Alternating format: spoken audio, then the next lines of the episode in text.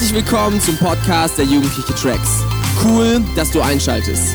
Jetzt folgt eine Hammerpredigt von unseren Freitagabenden. Um auf dem aktuellsten Stand zu bleiben, folg uns bei Instagram unter Tracks jeden Freitag. Viel Spaß beim Anhören. Yeah, guten Abend auch von meiner Seite. Ich freue mich mega, euch zu sehen.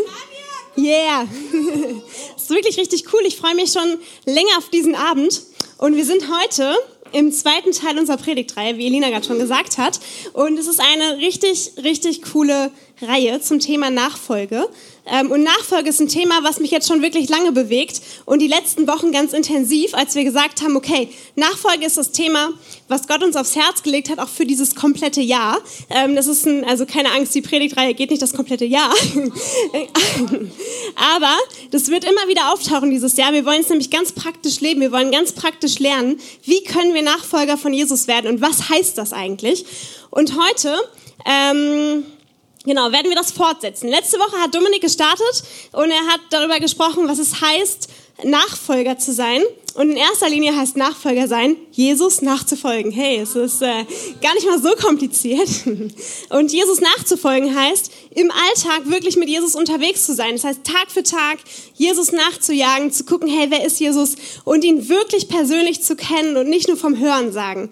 Wisst ihr, es ist ein Unterschied, ob du von deinen Eltern gehört hast, äh, wer Jesus ist, oder ob du von deinen Freunden gehört hast, wer Jesus ist, oder ob du hier freitags hinkommst und hörst, wer Jesus ist, oder ob du wirklich eine Beziehung zu ihm hast und im Alltag mit ihm lebst und selber erlebst, wer Jesus ist. Und das ist möglich. Und heute ist der Titel der Predigt, ich verrate ihn euch schon, Entschlossen. Entschlossen ist der Titel. Und ähm, ich weiß nicht genau, es ist super unterschiedlich. Manche Leute, die hier sitzen, würden sagen von sich, ich bin eher so ein entschlossener Typ. Also ich treffe schnelle Entscheidungen, ich weiß immer ziemlich genau, was ich will. Und wenn jemand äh, mich vor eine Entscheidung stellt, dann treffe ich ziemlich schnell Entscheidungen und bin damit auch äh, happy. Und andere würden sagen, boah, wenn ich Entscheidungen zu treffen habe, dann warte ich immer so eine ganze Weile und schiebe sie so lange vor, äh, vor, mir her, bis wirklich der Zeitpunkt kommt, wo ich die, äh, die Entscheidung treffen muss. Und ähm, ja, wie auch immer es bei dir ist, was auf jeden Fall feststeht, ist, dass jeder von uns extrem viele Entscheidungen trifft, jeden Tag. Ähm, ich habe das mal recherchiert, wie viele Entscheidungen wir so jeden Tag treffen. Und ähm, das Internet sagt, jeder von uns trifft circa 20.000 Entscheidungen jeden Tag. Das ist ganz schön viel. Manchmal sind so bedeutende Entscheidungen wie, ziehe ich heute zuerst den linken Socken oder den rechten Socken an. Ähm, damit fängt es morgens dann an. Ähm, manchmal sind es aber auch Tage, wo wir so richtig krasse Entscheidungen zu treffen haben. So, okay, wie geht's nach der Schule weiter? Heute muss ich mich bewerben. Ähm, oder werde ich diese Person heiraten oder nicht? Das sind so wegweisende Entscheidungen, die ähm, kommen nicht ganz so häufig, aber auch immer wieder. Und heute ist es manchmal auch gar nicht so ganz einfach, Entscheidungen zu treffen, weil wir so unglaublich viele Möglichkeiten haben. Also wir haben ja wirklich endlos viele Möglichkeiten, äh, für die wir uns entscheiden können. Und manchmal sind es auch so kleine Sachen wie, ähm, wir feiern eine Geburtstagsparty. Ich weiß nicht, ob ihr das kennt. Ähm, wer hat schon mal eine Geburtstagsparty gefeiert? So, jeder ungefähr? Ja, doch, jeder, sehr gut. Ähm, und ich weiß nicht, ob ihr die Leute kennt, die so bis zur letzten Sekunde abwarten, bis sie dir eine Antwort geben müssen, ob sie kommen oder nicht. so, und dann, weil man weiß ja nicht, ob noch eine bessere Alternative reinkommt für den Abend, so, für die man sich entscheiden könnte. Und ich sag dir, gute Freunde sagen dir schnell zu, wenn sie wirklich kommen wollen. Und gute Freunde äh, sind entschlossen, mit dir feiern zu wollen, ähm, weil sie deine Freunde sind und weil sie Bock haben auf den Abend mit dir. Und andere halten sich vielleicht die Option ein bisschen länger offen. Ähm, wie auch immer, Entschlossenheit ist auf jeden Fall auch in der Bibel ein richtig großes Thema. Und ich möchte direkt mal mit euch in den ersten Bibeltext für heute reinstarten. Der ist ein bisschen länger, deswegen möchte ich euch ähm, ermutigen, dass ihr einfach mitlest und ähm, man kann, also ich weiß nicht, der eine oder andere ist vielleicht ein bisschen müde schon, es ist ja schon Abend, man hat so eine lange Woche hinter sich und so. Hey, aber ich möchte euch ermutigen, hört richtig zu, lest mit und versucht zu verstehen, was der Bibeltext sagt, okay? Weil dann nimmst du auch heute Abend was mit aus der Predigt. So, der Bibeltext steht in Lukas 14, Vers 25 bis 35.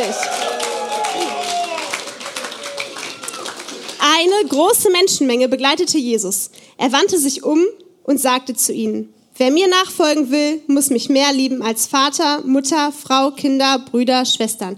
Ja, mehr als sein Leben. Sonst kann er nicht mein Jünger sein. Und ihr könnt auch nicht meine Jünger sein, wenn ihr nicht euer Kreuz auf euch nehmt und mir nachfolgt. Aber kommt nicht, ehe ihr nicht die Kosten berechnet habt. Denn wer würde mit dem Bau eines Hauses beginnen, ohne zuvor die Kosten zu überschlagen und zu prüfen, ob das Geld reicht, um alle Rechnungen zu bezahlen? Sonst stellt er vielleicht das Fundament fertig und dann geht ihm das Geld aus. Wie würden ihn da alle auslachen? Sie würden sagen, das ist der, der mit dem Bau eines Hauses angefangen hat und dann nicht genug Geld hatte, es fertigzustellen. Er ist ganz schön dumm, ne? wenn man anfängt und es wird nicht fertig.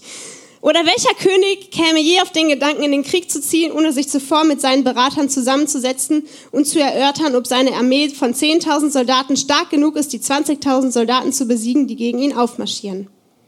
Wenn er dazu nicht in der Lage ist, wird er dem Feind, wenn dieser noch weit weg ist, Unterhändler entgegenschicken und versuchen, einen Frieden auszuhandeln. Macht auch Sinn. So, hey, wenn du es nicht gewinnen kannst, dann versuch lieber, dass sie dich gar nicht erst angreifen. Genauso kann auch niemand mein Jünger sein, ohne alles für mich aufzugeben. Salz ist gut zum Würzen. Aber wie macht man es wieder salzig, wenn es seine Würzkraft verliert? Geschmackloses Salz eignet sich weder für den, Boden, äh, für den Boden noch als Dünger. Es wird weggeworfen. Wer bereit ist zu hören, soll zuhören und begreifen. So, ganz schön langer Text. Und da ist auch so viel Inhalt drin. Ich habe äh, richtig Lust auf diesen Text. Und zwar am Anfang steht, eine große Masse Menschen folgte Jesus. Man könnte sagen, Jesus hatte ganz schön viele Follower. Und das nicht nur auf Insta, sondern so in Real Life. Also die sind ihm wirklich hinterhergelaufen. Und ähm, Jesus ist aber nicht der Typ, der auf große Massen steht. Ihm geht es nicht darum, einfach, dass super viele Menschen mitkommen und super viele Mitläufer dabei sind. Er hält eine extra scharfe Rede, um zu gucken, ähm, meinen die Leute das ernst oder sind sie einfach nur Mitläufer? Und er äh, sagt richtig krasse Sachen, um zu prüfen, sind die Leute mit entschlossenem Herzen dabei oder nicht. Dann geht es darum, dann erwähnte das Wort Jünger sein. Ähm, Dominik ist letzte Woche auch ein bisschen drauf eingegangen. Ich werde das nochmal für alle erklären, die letzte Woche vielleicht nicht dabei waren. Jünger heißt so viel wie Schüler. Ähm, und Schüler, das war damals was anderes als heute. Schüler waren nicht die Leute, die beim Lehrer vormittags in der Klasse saßen, sich ganz viele theoretische Sachen angehört haben und Mathe gelernt haben und so, sondern Schüler waren damals Leute, die wirklich auf Schritt und Schritt dem Rabbi, dem Lehrer, gefolgt sind. Und so sind sie auch Jesus hinterhergelaufen und haben das komplette Leben mit ihm geteilt. Also sie haben zusammen gegessen, sie haben seine Reden gehört, sie haben zusammen diskutiert, ähm, sie haben zusammen gefischt, sie waren zusammen unterwegs und haben sich Unterkünfte gesucht, wo sie übernachten können können. Also sie haben wirklich Jesus durch und durch kennengelernt, weil sie jeden Tag mit ihm verbracht haben. Und ähm, einmal sagt Jesus sogar, kommt mit, dann werdet ihr es sehen. Also er sagt den Leuten, die ihm nachfolgen, kommt mit, dann werdet ihr es sehen. Und so ist es auch heute. Wir dürfen mitkommen mit Jesus und dann werden wir sehen, wie er wirklich ist. In Vers 26 ähm, steht, wer mir nachfolgen will, muss mich mehr lieben als Vater und Mutter, Frau, Kinder, Brüder, Schwestern. Ja, mehr als sein Leben, sonst kann er nicht mein Jünger sein. Krasser Satz. In manchen Übersetzungen steht sogar, er muss ähm, das alles hassen, sonst kann er nicht mein Jünger sein. Damit ist gemeint, wir müssen all das hinten anstellen. Es ist, ähm, ja, Jesus geht es darum, dass er wirklich die Nummer eins in unserem Leben ist. Jesus teilt diesen Platz nicht. Ihm geht es darum, dass er wirklich die Nummer eins ist und er weiß, was das Allerbeste für uns ist und deswegen ähm, ja, müssen wir in unserem Leben Platz schaffen, damit er die Nummer eins sein kann. Und ich möchte mal das äh, kurz verdeutlichen. Da darf Lilly mal eben nach vorne kommen. Ein fetter Applaus für Lilly.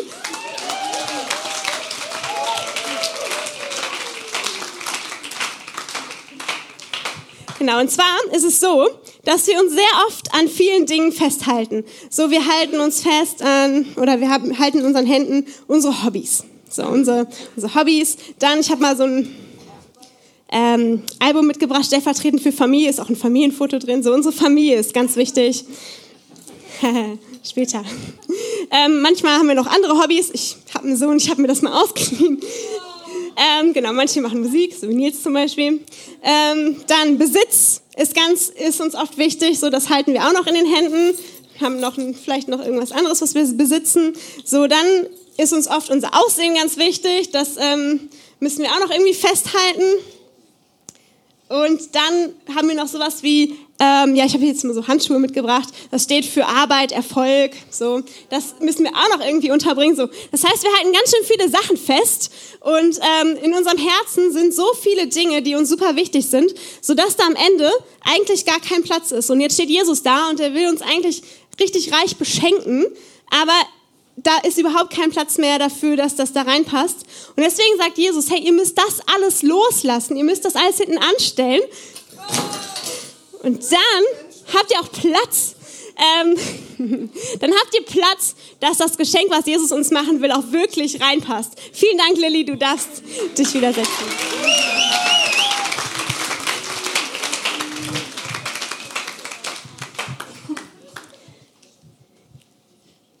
Dann geht der Text weiter und äh, im Prinzip verdeutlicht er das gleiche nochmal, wo es darum geht, ähm, dass wir nicht seine Jünger sein können, wenn wir nicht unser Kreuz auf uns nehmen. So, das ist echt ein krasser Ausdruck.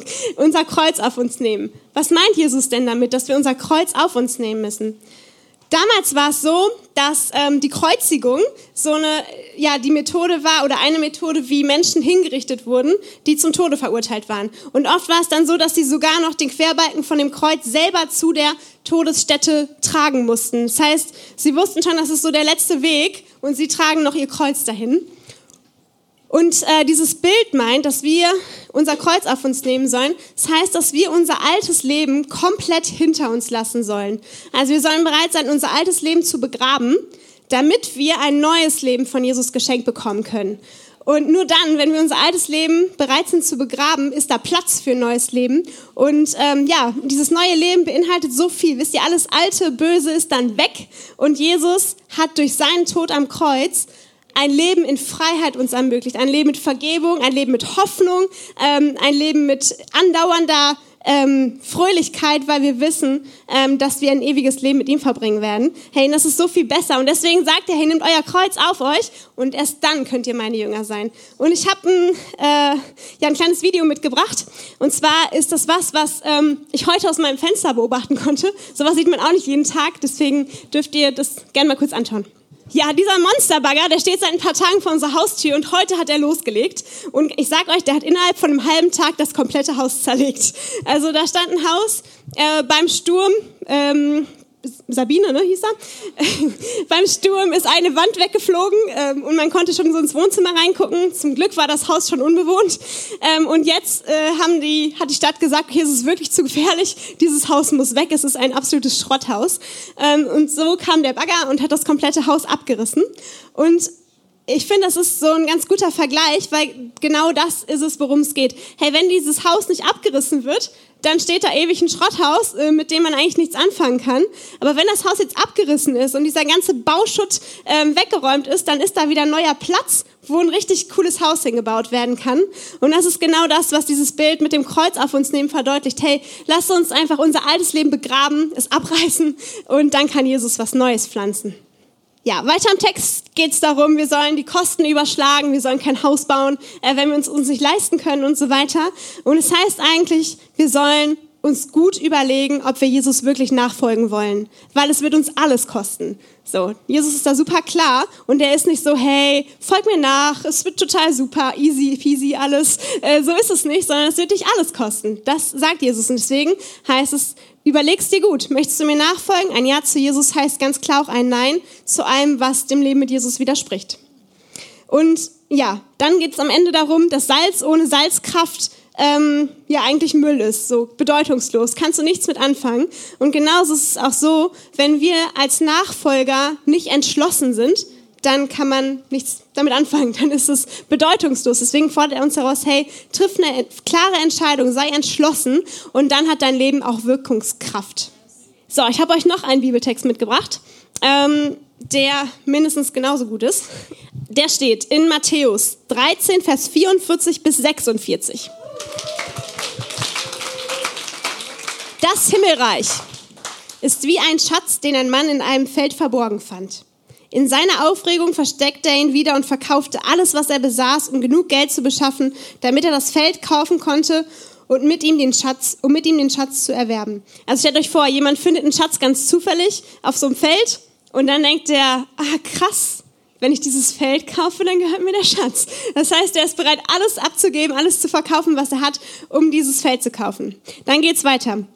Das Himmelreich ist auch vergleichbar mit einem Perlenhändler, der nach kostbaren Perlen Ausschau hielt. Als er eine Perle von großem Wert entdeckte, verkaufte er alles, was er besaß und kaufte die Perle. Und diese beiden Gleichnisse zeigen, äh, wie kostbar das Evangelium ist, also die frohe Botschaft von Jesus, das, was er für uns gemacht hat, das Leben, was mit, wir mit ihm haben können, ist so kostbar, dass es sich lohnt, dafür alles andere herzugeben, damit wir das bekommen können. Das heißt, wir gewinnen nur alles, wenn wir es uns auch alles kosten lassen. Und ähm, ich habe gedacht, das kann man ganz gut vergleichen mit so einem Loskauf. Ich weiß nicht, ob ihr schon mal in so einer Tombola teilgenommen habt, wo es so ganz viele Lose gibt und so.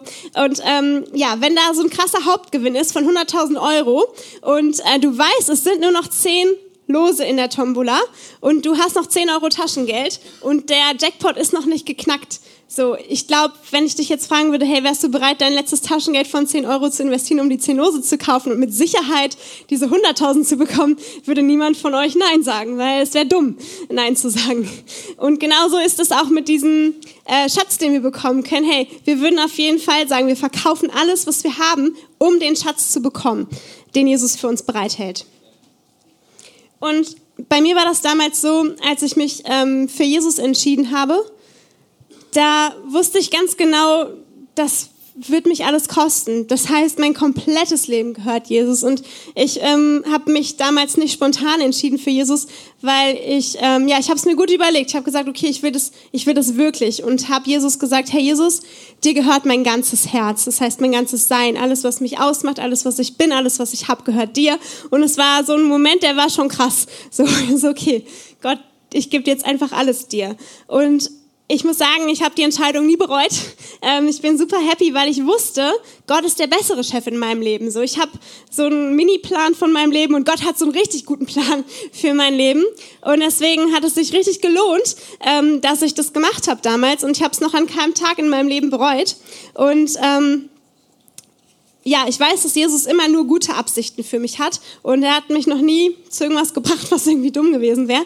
Von dem her äh, war es ja für mich die beste Entscheidung, die ich treffen konnte.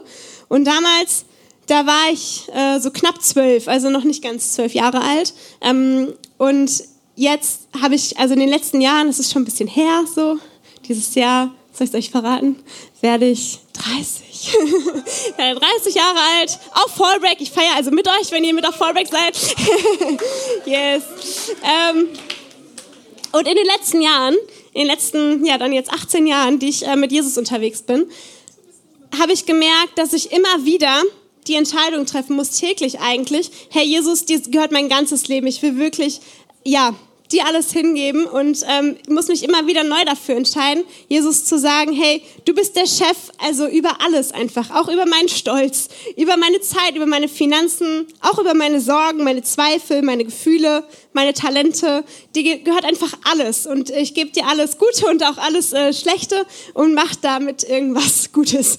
Und ähm, ja, da muss ich mich immer wieder dran erinnern und ich habe ja, mich entschieden, ihm einfach nachzufolgen täglich und mit ihm unterwegs zu sein, von ihm lernen zu wollen mein Leben von ihm verändern zu lassen, seine Liebe anzunehmen jeden Tag. Und ähm, das ist manchmal herausfordernd und manchmal fällt es mir leicht, manchmal verliert man es aus den Augen und denkt so, hey, irgendwie ist meine Perspektive völlig falsch. Aber dann, ne, wenn man sich wieder darauf besinnt, zu sagen, hey Jesus, du bist der Chef, ähm, dann, dann läuft es auch wieder so. dann habe ich wieder einen klaren Fokus und weiß, wo, ja, wie es einfach weitergeht. Ähm, genau, ich habe noch einen kurzen Gedanken. Und zwar ist es manchmal ja auch so, dass wir uns fragen, hey, was werden denn die Leute dazu sagen, wenn wir alles geben für Jesus. So, was sagen denn meine Freunde, was sagt meine Familie? Und es gab auch bei mir Leute, die komisch geguckt haben und gesagt haben, okay, hey, was, was machst du da? Bist du irgendwie komisch oder so? Ähm, ja, das, das ist so, das gehört dazu, weil es ist ja auch klar, wenn du, wenn du hingehst, so wie der Mann in dem Gleichnis und sagst, hey, ich verkaufe alles, was ich habe, um diesen Acker zu kaufen. Hey, meinst du nicht, die Leute haben komisch geguckt? So, so der hat alles verkauft, was er hatte. Ich weiß, vielleicht hat er ein Haus gehabt, vielleicht hat er Kühe gehabt, vielleicht hat er irgend, also was Wertvolles gehabt, hat er alles verkauft und sich einen Acker gekauft. Die Leute haben bestimmt gedacht, der hat irgendwie, weiß ich nicht, einen Vogel, das ist ein bisschen merkwürdig. Aber sie werden verstehen, warum er das getan hat, sobald sie den Schatz kennen. Und darum geht's. Also wenn wir wissen, dass da dieser Schatz verborgen liegt, dann macht es Sinn, absolut Sinn, alles hinzugeben und ähm, ja, Jesus den Chef sein zu lassen. Und die Leute werden es auch verstehen, sobald sie diesen, diesen Schatz kennen. Und ja, hoffentlich lernen unsere Familien, unsere Freunde, die Leute, die uns wichtig sind, diesen Schatz irgendwann kennen. So, jetzt habe ich noch eine letzte Bibelstelle. Könnt ihr noch? Ja. Sehr gut, das ist gut. Und zwar steht die Bibelstelle in Matthäus 16, Vers 25. Wer versucht, sein Leben zu behalten, wird es verlieren. Doch wer sein Leben für mich aufgibt, der wird das wahre Leben finden. Man könnte irgendwie meinen, boah, Jesus, hast du das nicht irgendwie falsch rum gesagt? So, wer sein Leben versucht zu behalten, wird es verlieren. Heißt das nicht, wer sein Leben versucht zu behalten, der wird es auch behalten und wer es aufgibt, der wird es verlieren. So, das wäre das eigentlich Normale. Aber Jesus dreht das so rum. Er sagt, hey, nein, wenn du bereit bist oder wenn du dein Leben aufgibst, nee, wenn du es behalten willst, wirst du es verlieren und wenn du dein Leben aufgibst, dann wirst du das wahre Leben finden. Und ähm, in Bezug oder in Perspektive auf die Ewigkeit macht das halt voll Sinn. So, also Jesus verspricht uns ein ewiges Leben in, äh, ja, in Gemeinschaft mit ihm, im Himmel irgendwann. Und dieses Leben werden wir haben, wenn wir alles hingeben für Jesus und ihn einladen, der Herr in unserem Leben zu sein. Und ähm, ganz ehrlich, das Leben hier auf der Erde, ich weiß nicht, wie viele Jahre ich oder du so leben werden, aber meistens liegt das irgendwo so zwischen 70 9 bis 90, manche vielleicht auch 100 und drüber, so, keine Ahnung. Äh, aber es ist wirklich sehr, sehr kurz im Vergleich zum, zur Ewigkeit, weil die Ewigkeit ist halt für immer, immer, immer, immer, immer und immer weiter. So, das heißt, 100 Jahre, selbst wenn wir 100 oder 120 werden, das ist wirklich mega kurz. Das ist ein Augenzwinkern. Und ähm, ja, in Bezug auf diese Ewigkeit ist es wirklich, ein, ja, macht es richtig Sinn, dass wir dieses Leben aufgeben müssen, damit wir das andere gewinnen. Und ähm, ja, Gott hat Beziehungen geschaffen und wie Gott Beziehungen lebt, finde ich super interessant. Gott ist ja ein dreieiniger Gott. Das heißt, äh, er ist Vater, Sohn und Heiliger Geist. Und ja, dazu haben wir die Folie. Und ähm, man sieht in der Bibel an ganz vielen Stellen, dass der Vater, der Sohn und der Heilige Geist sich gegenseitig erhöhen. Das heißt, sie feuern sich gegenseitig an, sie machen sich gegenseitig groß und geben sich gegenseitig die Ehre. Und das ist das, wie Gott Beziehungen lebt. Das heißt, sie geben sich füreinander hin und ähm, dadurch gewinnen sie gegenseitig alles. Und es ist eine vollkommene Beziehung. Und genauso bestehen auch, also funktionieren auch menschliche Beziehungen richtig gut. Hey, wenn wir alle bereit wären, dem anderen zu dienen, den anderen groß zu machen, den anderen anzufeuern und uns hinzugeben für den anderen, hey, dann würden wir alle Gewinner sein, so, weil wir das auch erfahren würden. Und ähm, genau so gilt es auch für uns als Jünger in Beziehung zu Gott. So, so dann wird unsere Beziehung zu Gott aufblühen. Jesus hat bereits alles gegeben. Wisst ihr, der ist ans Kreuz gegangen, der war sich für absolut gar nichts zu schade. Und wenn du der einzige Mensch auf der Welt gewesen wärst, Jesus wäre für dich ans Kreuz gegangen. So, er, er hat das ganze Leiden auf sich genommen, er hat den Spott auf sich genommen und dann ist er gestorben. Und er würde es jederzeit wieder tun. Und jetzt fordert er uns auf, hey, gib einfach alles hin, was du hast. So, das ist absolut nicht zu viel verlangt, sondern es ist einfach nur genau das, was er selber auch getan hat. Und ähm, ja, wir bekommen so viel mehr dafür. Das heißt, wenn wir ähm, ja die Fülle wirklich erleben wollen, dann müssen wir aufhören, auf uns selber zu zeigen, sondern wir müssen anfangen, uns hinzugeben. Ähm, und dann werden wir die Fülle erleben, die Gott für uns hat.